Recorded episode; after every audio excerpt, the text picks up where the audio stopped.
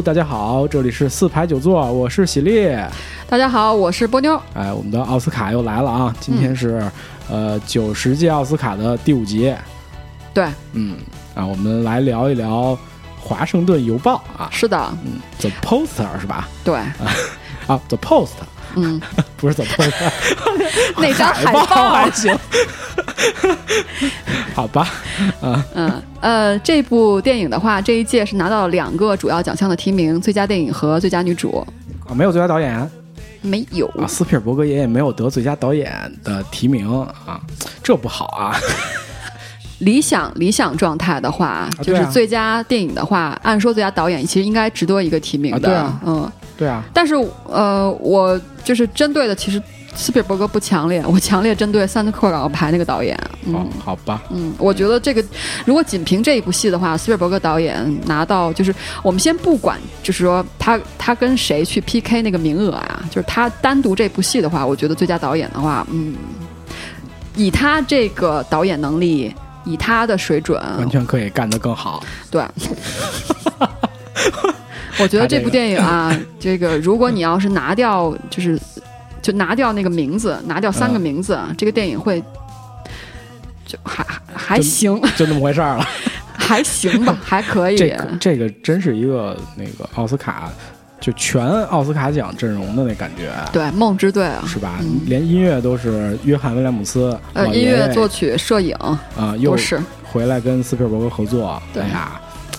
而且我觉得嗯这部戏其实也是对于我们喜欢看电影的人来说，全世界啊最难得的就是，倒不是说斯皮尔伯格斯皮尔伯格爷爷怎么怎么着他们，而是。有一部电影让咱们那个看到那个汤姆汉克斯和梅里尔·斯特里普一起，同而且他们之间是有对手戏的，是因为很多电影他可能两个人他这个线并不上，对吧？他只是只是同时在这个电影里，但未必是有对手戏。这部电影是他们俩真正有对手戏，而且从一开始这个，呃，最开始的那个开场戏，就最最最重要那个那个定定场音啊，嗯他们俩就有一个大 PK。那那场戏其实还蛮有戏剧点的，我觉得还冲突的。嗯他们之前是不是也没有没有合作过啊？他们两个没有表演的合作，但他们两个有过电影的合作。这部电影叫做《妈妈咪呀》，这个电影呢是呃汤姆汉克斯和他太太做制片人。嗯，对，因为汤姆汉克斯的太太是一个那个希希腊裔美籍美美籍希腊裔，嗯对，然后他太太也他太太其实也是一个电影人，他太太在那个刚刚上一集我们提到一个美剧叫做。傲骨贤呃律政贤妻律 The Good 贤 Wife，对，他太太在这个当中还客串了几集，演了一个特别令人讨厌的一个女律师。哦呃，他太太金发，对，嗯然后呃，他太太是一个电影人，然后同时就是很认同他的那个就他的故乡，很认同的希腊。嗯所以呃，包括有一部很著名的电影叫做《我盛大的希腊婚礼》，你看过吧？哎啊那部电影就是他太太通通过一个舞小小的一个舞台剧发现的这个剧本，然后推荐给呃她老公哦汤姆汉克斯，然后汤姆汉克斯亲自去做这部电影的制片，然后把它拍出来的。嗯当然包括《妈妈咪呀》其实也是啊，也是一个就是讲那个希腊故事嘛。嗯，好，那、赶紧回归，嗯，总体评价。呃，要先说打分吗？豆瓣八点一，IMDB 七点四，烂番茄新鲜是九十一，爆米花六十九，好低啊，爆米花。嗯，呃估计媒体可能也是觉得这个斯皮尔伯格老爷爷可能能干得更好吧，就这个阵容 新鲜度不低，新鲜度九十一干得更。好啊。嗯，好吧，啊，爆米花是吧？就观众对，观众观众，的那个观众不高。观影的认可度啊，那就那就可能还是是不是对斯皮尔伯格的手法审美疲劳，还是说对这个题材并不是特别感兴趣？行，那咱们就开始聊啊。呃，我又给这个戏呢写了一段话。哎，咱们要不要先稍微说说好，呃《华盛顿邮报》本身啊？呃，行，有有没有有没有想去说说这个，呃或者说说《华盛顿邮报》现在是个什么样子？呃，因为跟这部戏相关的，其实这部戏就是历史事件改编的嘛。然后跟这部戏相关的两大，呃，我觉得是历史事件点啊。哎第一个就是关于这个文件的泄露，叫 Pentagon Paper，呃，嗯五角大楼文呃报告，这个这个报告的泄露这个事件，整个这个事件。还有一个跟它相关的就是，呃，你刚才说的《华盛顿邮报》这个点，啊对嗯，所以它其实是啊两个历史的历史的信息点是跟这个电影是直接相关的。对嗯对对对对。对行，那、呃先说哪个？呃，《华盛顿邮报》稍微先说说啊，嗯华盛顿邮报》呃算是美国的几大报纸之一吧，对呃比较偏向自由派的一个报纸啊。其他几大可能有《纽约时报》啊，《华尔街日报》，还有他们啊。呃，《华盛顿邮报》其实在新闻的历史上主要的呃点，可能就是咱们刚才说的五角大楼报告，也就是这个电影哈，跟这个电影有关系的这个事件。然后它最著名的，嗯，不是啊，最著名的是报道了水门事件啊。对，最著名的是这个电影的续集。对对对对对。如果您看了啊，对我们开始剧透了啊，严重剧透，一下就剧透到结尾了。对，看这个电影的结尾的话，真的是就是当时就是感就是感受颇多啊。第一个感受是，哎呀，他要拍续集吗？然后第二感受，哎呀，《阿甘正传》。对吧？对对对对，很强烈啊！那镜头取景是完全一样，只是他那个，对吧？他那个镜头带到阿甘，然后声音配的声音又是那样的一个声音啊，嗯，对，还都有汤姆汉克斯啊，你想想，这算吐槽吗？好吧，好吧，啊，汤姆汉克斯是自己也吐了一下，他说：“哎，这应该应该我来吗？这个戏？”嗯，呃，而且在这个《华盛顿邮报》的整个的。报纸历史当中啊，也是获得过很多的普利策奖。普利策奖啊，他既得过普利策奖，也因为制造假丑闻还归还过普利策奖。嗯啊，真的的不光是他，《纽约时报》也是有报过相当多的丑闻，就是那个假新闻的丑闻。当然有，当然不一定都是人家就是主动的嘛，有些是调查的不到位啊。这些就是其实你知道，做新闻业就真的是常在河边走，就是很难不湿鞋。嗯，是这样。呃，在零八年的时候啊，两千零八年的时候，《华盛顿邮报》呃独揽了普利策奖十四项大奖中间的六项，成为该届的最大赢家。但是隔年，他们的出版人凯瑟琳·韦茅斯就因为被揭发涉嫌政治人物晚宴牟利，结果重挫了该报的公信力啊，这是个大反转。零八年啊啊，零八年、零九年两件大事儿。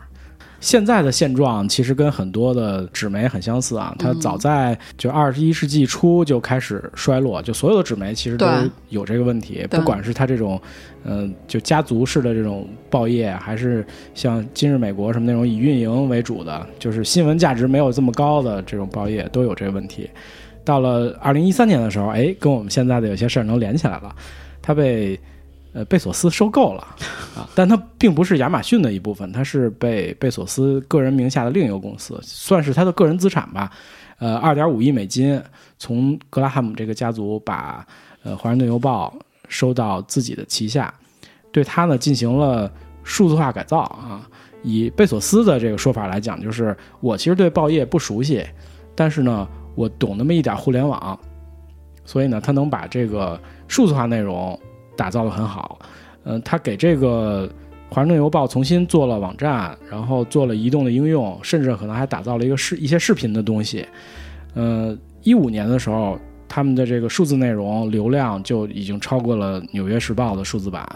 呃，还算是比较成功的。现在啊，贝索斯旗下的呃《华盛顿邮报》在数字内容这条路上，现在走的是比较成功的。未来我估计也会越来越好，因为呃，我们从互联网趋势能能看到。呃，有好内容的，呃，有有价值内容的这些公司，呃，一般都是会笑到最后的。对，是，我也觉得是漫威这样的内容，就是现在全其实都是就是内容最内容永远是最后胜利的那个法宝，我觉得是。其他的那些什么就是炫目的技术啊，那些花活啊，我觉得只是短时间的。对，还是得做内容。我们回归电影吧啊，《华盛顿邮报》的事儿就稍微介绍。再说一下，呃，你既然提到《华盛顿邮报》的话，那我补充说一下，就是这个电影的这个女主角哦，原型人物，这要说一下因为既然提到这个报纸的话，必须要说这个这个人物啊。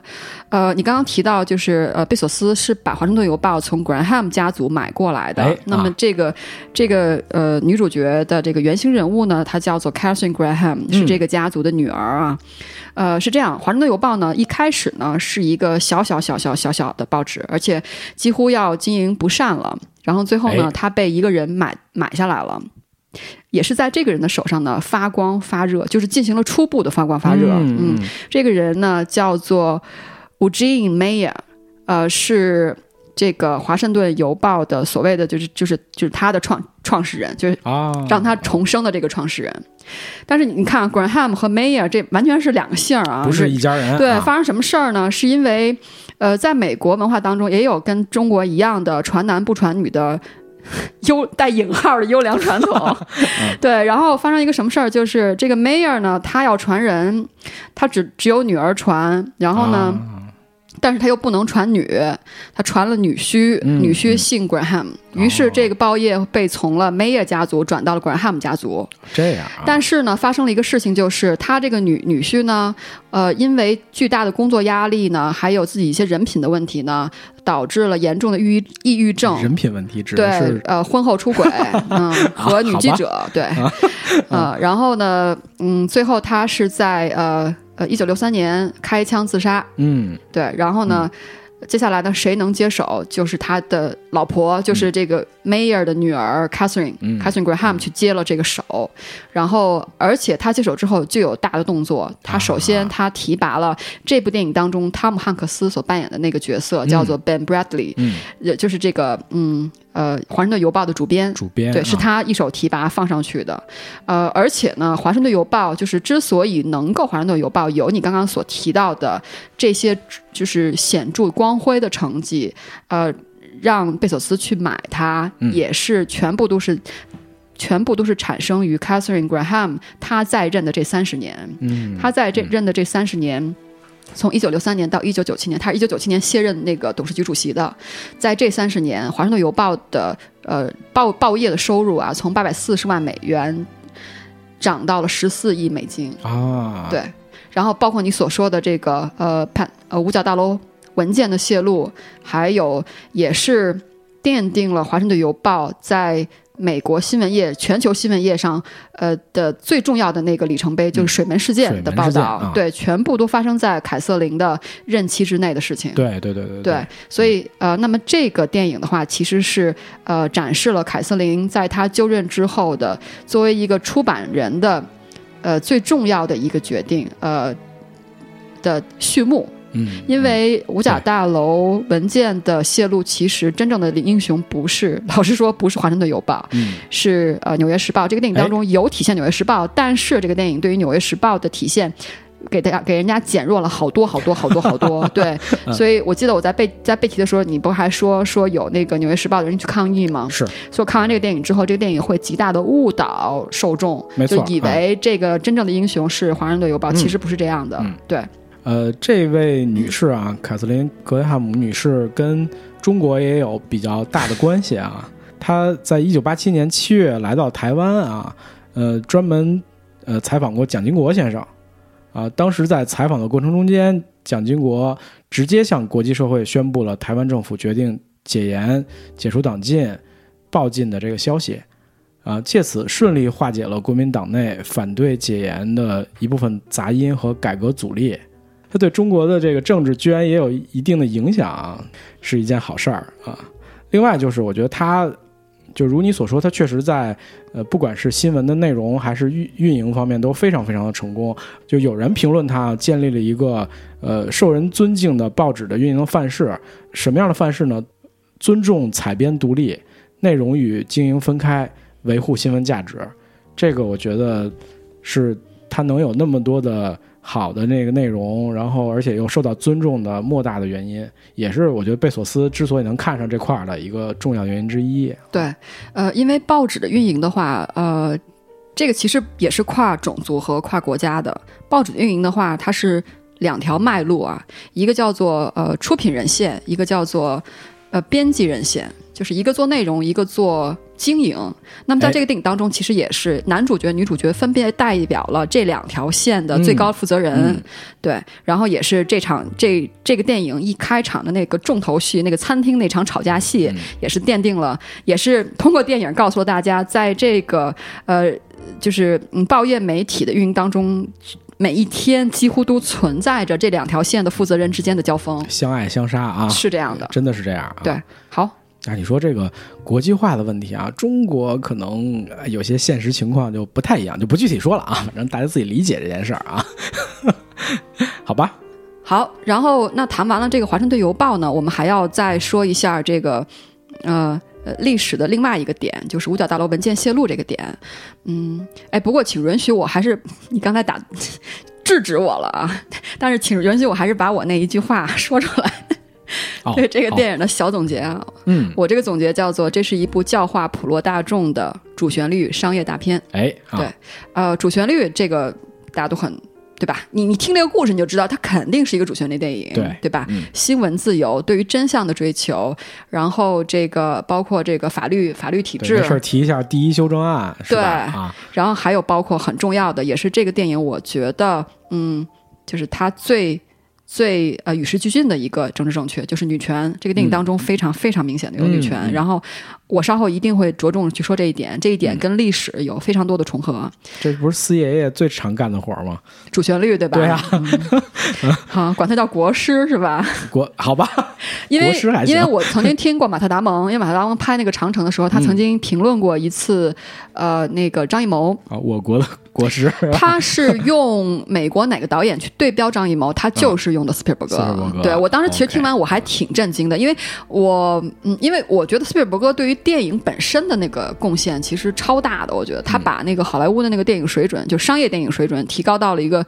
嗯特别就是很 就是九十年代嘛，你也知道、哎那个时间段、那个黄金年代，然后呃也不能叫黄金年代，黄金年代是指的是那那会儿但。是在国际视野之内，张艺谋可能就是这种地位和我觉得有对啊，对啊，是啊，有可能，对对，对就是就是外就是外国看中国，我觉得有可能是这样的，对对啊。然后呢，商业大片的话，我觉得是因为这个戏的卡斯。首先，他走的就是明星阵容，嗯虽然他们的年纪是很大了，但是丝毫没有抵损他们就是他们所代表的这种演技派，这种呃，就是好演员所身上能扛起的那个那个票房的号召力，我觉得是、因为就刚才我们之前说了，就是他们从来没有演技，从来没有作为演员身份出现在同一个电影当中，而且更加没有演过对手戏，就是没有对手。这个电影预算，我印预算不高五5000万左右对预算不高。呃，到现在为止票房应该没到八千万。呃，回收应该是啊哦，是能够回收的，对。然后关于这个教化普罗大众的话，呃，也是呃，我企图去一窥导演的意图或者导演的心机哎啊。呃，因为这是一部根据历史故事改编的电影，所以我觉得我们一开始一定要去聊历史的故事，尽量去看到历史相对真实的故事是什么样子的，嗯嗯。然后。通过这个真实再对比电影，我们可以看到导演对于真实故事的加法、减法、乘法，然后他的他哪些他不讲了，哪些把它呃添加上来了，哪些是甚至是编造的，然后哪些做了极大的夸张。通过这些东西，我们可以一窥导演的心机到底在哪对，里。这就是一个呃真实事件改编的电影和纪录片的比较大的区别。虽然纪录片它也纪有录片也也有它的立场和观点，对但是它不会有那么多的，比如说无中生有，呃，纪录片他可能不太敢。对嗯对对吧？就是，嗯但是电影其实是一个，就是真实故事改编电影是一个艺术再创作。是对我们，所以我们大家也不要把它当成一个完全当成纪录片来看，对对吧？特别是这个电影，就是我们刚才说过，《华盛顿邮报》在呃五角大楼文件这个事件里面和纽约《纽约时报》这两家媒体的作用，特别是这个角度来讲，可能这个电影导演本身的角度就不太一样，对对吧？好，那么呃，历史的分享，呃，《华盛顿邮报》和这个呃女主角已经稍微谈过了，那就是要谈一下这个电影当中的主事件啊，这个历史大事件，就是关于呃五角大楼报告，它就叫 Pentagon Paper，一共是就是一开始的这个戏的镜头就交代了一个叫做 Daniel Ellsberg 的一个呃五角大楼的研究员，嗯然后呢，他呢是他这个人。跟中国有点关系，他是兰德公司的雇员。兰德公司跟中国其实就是大家最最著名的那个关于中国会出出战朝鲜的这个报告。哎对，当时全世界所有的研究机构，只有这个公司是呃判断是准确的，嗯也因此奠定了这个公司在历史上的这个名头啊。然后呢，这个他一开始这个丹尼尔这个人，他是那个哈佛的高材生，他哈佛读了经济学的硕士、博士啊，然后他主攻的是呃决策。决策科学哎。（decision making）、嗯。对，然后他一开始是兰德的人，后来被招募到了五角大楼做五角大楼分析员，然后呢，分析了不久之后就开战了。开战之后，他就到那个前线去搜集那个现场的那个情报，然后，呃，因为他看到了越来越多的谎言，这个谎言其实现在我们大家都知道，就是越战其实并不是一个正义战争，哎，它其实是被一帮美国的政治家，首先是做了错误的判断，错误的这个政治判断，就是呃关于这个呃冷战到底是呃越南这个南越政府。如果我们不帮他的话，北越政府控制了越南，那会不会由此产生涟漪效应，导致整个东南亚都靠向冷战的对手，呃，那个苏联那一方？对，朝鲜战争也有同样的问题。对，是，其实就是美国政府的一个错误判断，然后接下来就是执行。那执行的话，就是你必须要用，呃，你必须要用你的媒体去帮你做。宣传就是我们的越战是正义的，我们就是北越是丑恶的，我们是完全正确的。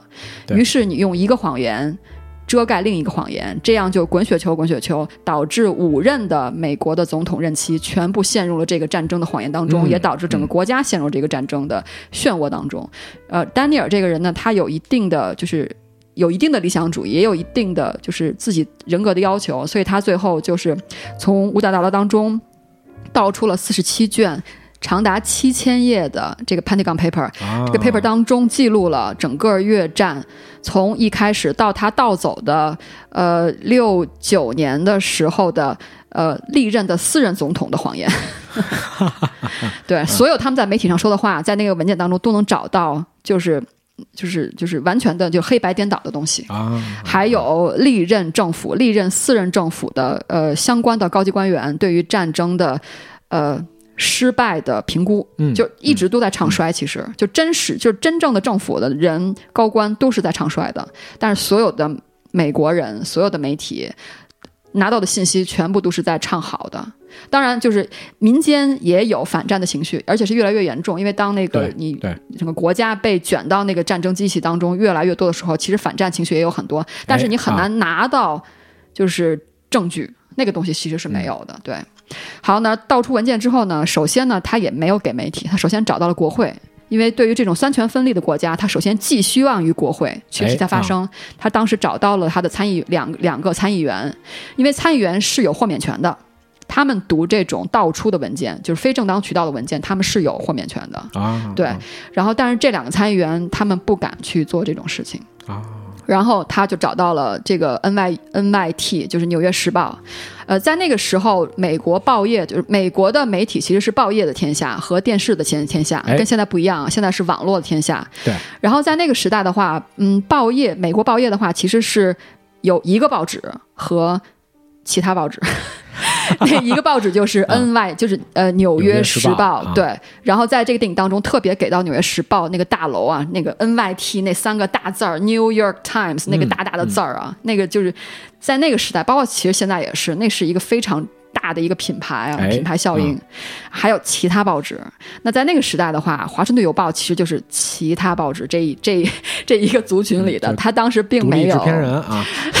对，有点这意思。对，呃，然后呃，当年其实《华盛顿邮报》呢，他都不敢去说我要争老二。他当年呢是想做华盛顿地区报纸的老大。哎啊，因为《纽约时报》是纽约报纸，就是谈故乡嘛，对吧？这些报纸都有自己的故乡，《华盛顿邮报》是故乡在。华盛顿特区就是首都，《纽约时报》故乡是在纽约，但是它的影响力在《华盛顿时报》的这个这个一亩三分地儿上非常非常的强，是这样的。对，这这是当时的一个竞争态势。然后，那首先给到了那个《纽约时报》，《纽约时报》呢内部其实也诞生了一些故事，这个故事丝毫不逊于我们这个电影当中所展示的《华盛顿邮报》的故事。哎，《纽约时报》拿到这个东西，首先他是给他是主编看，然后嗯叫律师过来。因为首先就是这种就是呃新闻媒体的话，其实对于法律是非常敏感的，他必须要呃要让律师去帮他判断这个东西是不是能够在安全的范围之内，他们去操作这个事件的报道。然后他们也遇到一个特别，我觉得是非常非常厉害的一个律师，因为《华盛顿邮报》电影当中展示的是《华盛顿邮报》的律师拿到这个东西之后，首先就说不行，说你肯定会被告的。哎，但是《纽约时报》律师拿到之后，他就说，他说他不觉得这是违宪的。他觉得这个是被宪法支持的媒体的自由报道，然后特别是第一修正案当中，已经早就 第一修正案是一七九一年的，那个时候是都一九七六七十年代的事儿了。然后他就说这个没问题，但是呢，内部出现了不同的声音，他们的出品人，也就是《华盛顿邮报》当中的这个女性出品人，但是在《纽约时报》当中是一个男性出品人，这个出品人就觉得有问题，而且他是。不同意，同意，不同意，不同意，不同意，同意，就 back and 就是跳来跳去，跳来跳去。当然，最后他们最终拍板是说，呃，印刷就是下去印刷到印厂去印刷了。在这个《华盛顿邮报》当中，其实也出现了同样的故事，就是当这个呃梅姨所演的这个呃《华盛顿邮报》这个女性出品人，她拍了板儿说印刷了，但是其实中间还还有从印刷到铺街到出街还有一个几天你可以去玩儿。嗯，于是在这个电影当中就出现了他的那些呃董事会的成员，那些穿着黑色。Tuxedo 的那些大着领结的那些老老家伙围绕着他去劝说他不要去不要去做这个决定，把这个决定终止掉。其实，在《纽约时报》也出现了这个，他们是怎么处理的呢？他们是专门是让这个律师啊拉着出品人星期天去打高尔夫球，因为《纽约时报》的那个第一个，他也是系列报道，他第一篇报道是星期天出来的。星期天出来是主要原因是防政府，因为那时候政府没有人上班，所以政府没有办法做立即的反应。所以那个律师特逗，他带着他这个出品人。去打高尔夫就看着他，就不让他那个就是改，对对，就不让这个《纽约时报》的发行人又又又叫什么又反悔，对，又反悔，就就特逗，等于这是他们一个，我觉得是一个共谋，他们是一个共谋。然后这个呃，《纽约时报》发完之后呢，马上尼克松总统政府呢就由总检察长给《纽约时报》发了一个电报，这个电报上就要求他停止发行，给他发了一个 injunction，就是禁令。在那个禁令之前，美国历史上还没有任何一任的政府给媒体发过禁令。啊，对，所以你知道，就是说这个电影，我们真的需要谈导演心机，就是他为什么一定要去写纽约拍《纽约时报》这故事，就他的心机太深了，他根本就把这，sorry，他为什么要去拍《华盛顿时报》？他心机很深，他就把《纽约时报》抛在一一边去了。《纽约时报》故事其实完全不亚于《华盛顿邮报》的精彩。好，然后这个禁令发出去之后，马上他就《纽约时报》就被告了，被政府去告了。然后呢，他就不能发了。那不能发之后呢，这个。就是 Daniel Eisenberg，就是那个盗出文件的这个研究员啊，他把他的这个七七千页的资料，他是分部分给了，一共是十七个组织当中的，当中包含了后来就是正式报道的十一十一家报纸啊，对，等于华盛顿邮报其实并不是就是像电影当中展示的，就他是一个 hero，他他是一个英雄，他是一个报道的领导者，因为在电影的最后一个结尾的时候，这个报纸的编辑，一个小编辑啊。他到街上去买了一堆报纸，拿着一个黄色牛皮袋给抱回来了。然后他去跟那个汤姆汉克斯说：“说有些时候我也想成为反叛军的一员。”嗯，然后他就他就把那个报，他就把那个牛皮袋给的汉姆汤姆汉克斯。汤姆汉克斯打开之后一看就特激动，然后里边什么东西呢？拿出来哦，原来是呃，就是全全国的不同地方的报纸对于这个事件的报道。嗯，对。所以就是导演心机很深啊！就电影当中是个一 是好像是打头炮的是是他们，但其实呃真的不是他们，他们只是当中的一员而已。对，而且成了一个领袖。对，而且这个 NYT 就是《纽约时报》的这个所发生的这个幕后的故事，丝毫精彩度丝毫不亚于他们。哎，好，然后那这个十七家报纸呢，都就很多都是我们耳熟能详的报纸，而且第一家采访这个丹尼尔·艾森伯格的呢，呃，是一家电视台，是 CBS 电视台。哎，采访到了他，而且是在一个秘密的小小小旅馆，因为当时他在他被 FBI 通缉，就是啊 Daniel Eisenberg，他们就偷偷对，好，然后这个呃，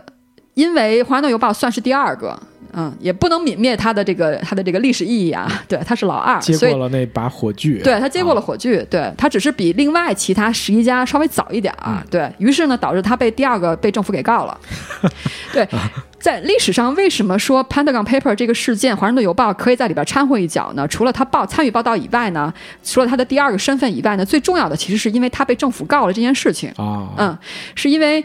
政府是先告《纽约时报》，然后告《华盛顿邮报》。那么一开始其实是在地区的联邦法庭上去去去诉讼，嗯，然后联邦法庭判决之后呢，呃，不服，进行到上诉法庭。上诉法庭判完之后呢，还不行，闹到了最高法院。哦，呃，本来是两个地地区性的案件，一个是在纽约被诉讼的，就是《纽约时报》，还有一个是在华盛顿特区《华盛顿邮报》被诉讼，两个分开的案件到了最高法院合成了一个案件去诉讼。哦，对，所以这个其实是真正导致，就是说在历史上。上，《华盛顿邮报》在这个事件当中它很重要，就是因为它其实是被一起诉讼了，和《纽约时报》齐名了，在这对对吧？这个在这个传播当中很容对吧？很常见呀。对，就是变成两家报纸了吗？现在不是《纽约时报》和另外其他了吗？现在是挂着《纽约时报》了。我们在传播当中很容易看到，比如说谁想出名，那就挂一个出名的比他更出名的人，然后产生一个事件，对吧？对，所以在电影当中其实是这样的，就是呃，在电影当中展示的是呃，Catherine 就是这个呃梅姨的这个角色，然后她。坐到了这个这个听众席上去，然后旁边呢，旁边呢坐了呃坐上来一个人，这个演员呢叫做呃迈克尔·斯图巴，这个人呢他在这个戏当中扮演了《纽约时报》的主编，但是你你看到这个就在那一场戏当中对他的交代是非常清浅的，对，然后啊当然要多说一句，这个人就是这次提名的九部电影当中有三部他都出演了，都是以配角的形象出演了，对我们之前谈的那个《请以你的名字呼唤我》，他里面演那个呃田叉的爸爸。嗯。嗯，OK，好了，那么这个事件交代完了之后呢，然后我们就可以从这个事件当中呢去一窥这个导演的心机啊。为什么这个导演不拍《纽约时报》，他要去拍《华盛顿邮报》？呃，为什么他要把《华盛顿邮报》在这个事件当中的这个身份塑造成那么光辉的一个形象，那么伟大的一个形象，是一个领导者的形象？那我猜测呢，呃呃，可能有一个原因呢，就是女权的问题。呃，首先就是看电影本身的话，其实女权的这个桥段交代的呃特别的多，呃，一共有三加二场戏，我觉得就是女权展示的上方面。首先是三场戏是梅姨这个角色被呃三组男人、三群男人包围，分别是是呃一场。第一场是他到这个呃华盛顿邮报去开董事类似董事会的这种场景，就他门一打开，里边是一群抽着烟吞云吐雾的穿着西装革履的男性，然后他一个女性，从镜头上特别明显。第二个场景是他到美国呃证券交易所，呃也是他是先上台阶儿，然后呢前面有一扇门是关着的，这个台阶上呢站了一群年轻女性，是什么人呢？猜测应该是秘书。啊！穿过这一群女性，打开门之后，下一个镜头就是一个长条桌，两边都是西服革履的黑色的西装的男性，然后桌子头是他一个柔软的女性。哎啊！第三场戏呢是呃在他家里发生的，在他家里，因为是一开始他是通过一个电话拍板决定说我们去印刷这个报道，嗯，然后拍完这个电话挂了之后，然后。这个门口就一堆男的，也是穿着那个打着小领结啊，就是他董事会那些成员啊。然后当中还有一个非常强大的一个反派形象，就是一直反对他的。然后呢，这些穿着黑色黑色夜礼服的男人呢，就在这个画面上形成了一个非常。绘成非常黄金的构图，我觉得那那个画面可以入油画了。就是，呃，梅姨一开始是坐着，周围围了一群穿黑西装的男人，老男人啊，然后去劝说他说：“哎呀，从你拍板到出街还有几天，要不这几天你就别你就别印刷了，你就给他暂停了。”就就一共是三场，呃，一个女柔弱的女性被三群男人包围的戏，还有呃两场就是。一个是我刚刚提到，就是纽约证交所，他进去之前先穿过了一群女性，就是那个秘书。呃，还第二场戏是他走出最高法院裁决之后，走出来之后，镜头特别特别刻意的安排了，也是一群年轻女性站在两边，中间给他留出一个过道来。哎，然后那群女性用着崇敬的目光看着梅姨走出来。所以就是这三加二场五场戏，对于女权有非常非常就是画面性的展示。嗯，那么。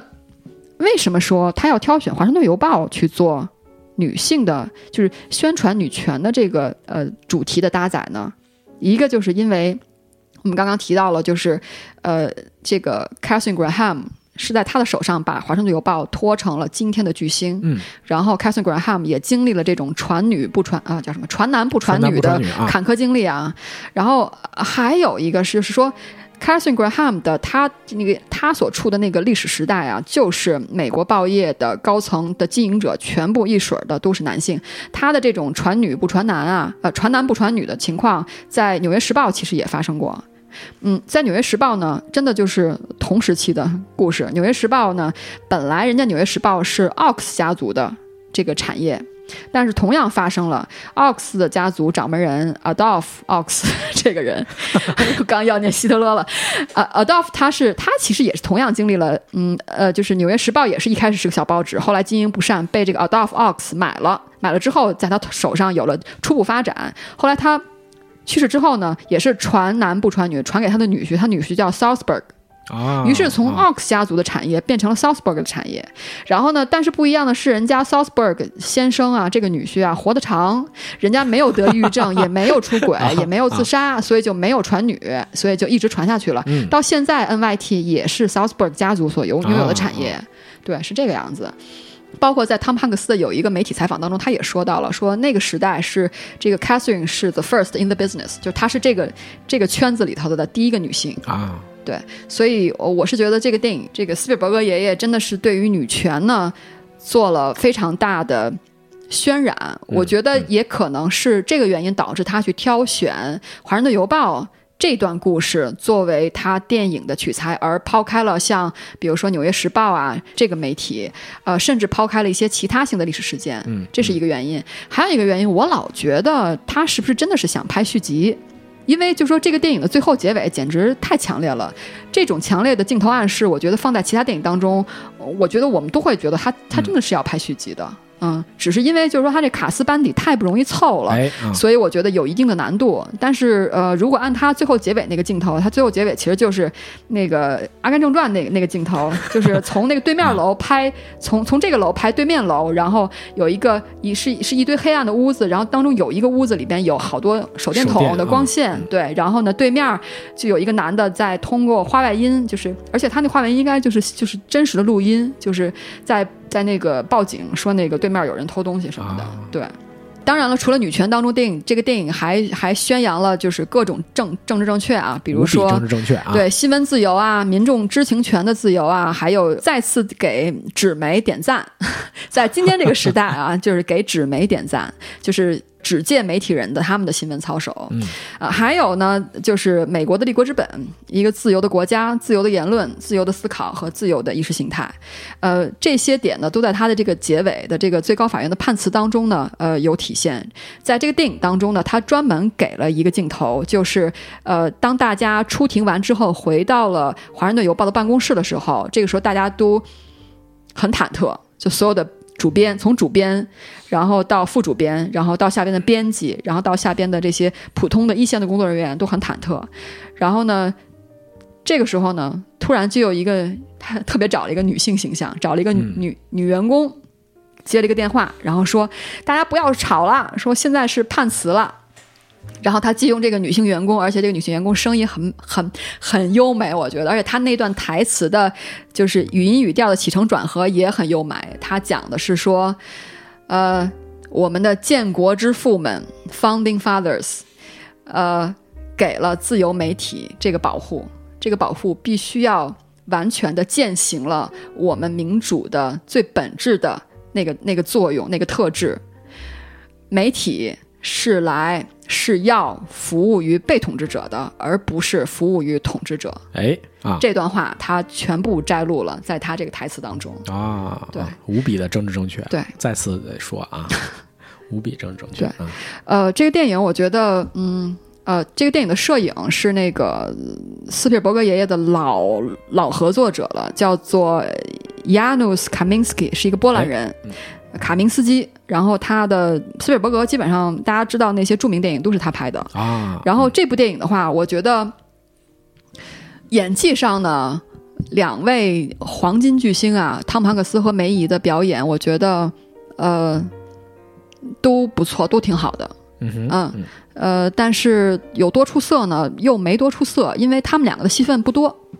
特别是梅姨，梅姨虽然作为女主角形象啊，但是戏份真的是不多，嗯，所以也没有给她太多空间去表现。但是我觉得她已经就是她是她肯定水准是在那儿的，呃，但是我是觉得她里边有一个表演的选择方法可能不太对，就是因为我在某一场戏当中，那场戏是呃，这个汤姆汉克斯去梅姨家去找他，梅姨穿了一睡衣，就是一浴袍，跟汤姆汉克斯说说了几段话。然后他坐在沙发上的那个表演状，那个表演方法方式，我觉得怎么瞬间让我想到那个，呃，披着呃穿着那个普拉达的女巫的那个感觉，因为普拉达女巫当中也有一个穿着睡衣在沙发上全素颜去跟那个女主角那个叫什么，就跟他有一段对手戏。哎，对对，也是。然后那场戏。我，但是我觉得他不是梅姨的表演问题，他是他的表演方式的选择，因为他能力是有的，我觉得，嗯。然后还有，我觉得这部戏的那个站位，演员站位，因为这部戏就也是导致为什么主角戏份不多，就是因为他很多是群戏，一堆人在一起。但是这个我觉得是体现了，就是索斯伯呃斯皮尔伯格老导演的，就他这么多年累积，真的就是他真的就是他会在线，他不会不在线，他拍出来的东西不会掉下去。就是这这部电影当中有很多群戏的场景啊，那个场景当中的演员的站位都是特别特别特别经典的那种感觉。呃，印象最深的就是梅姨在她自己家里，然后